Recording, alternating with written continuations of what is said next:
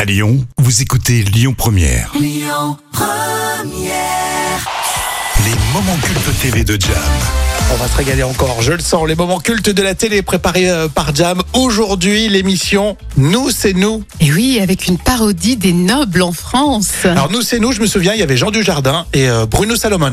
Alors oui, il proposait d'ailleurs aux téléspectateurs de France 3 une émission avec des parodies télé, Mmh. mais pas seulement. Oui, alors, il faisait aussi des parodies de chansons, style les boys bands. Et oui, et dans le contexte actuel, je vous propose une parodie de Stéphane Bern, passionné déjà par la noblesse, et on est en 2000. Bonjour, nous allons rêver ensemble. Rêver que nous appartenons à ces grandes familles aristocratiques.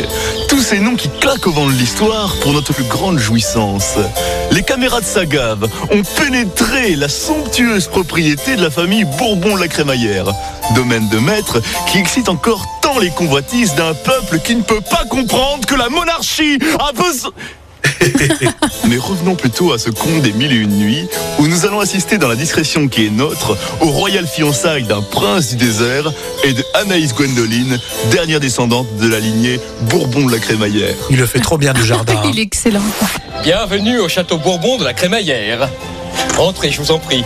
Je suis au service de la famille depuis 20 ans, euh, et ceci de père en fils.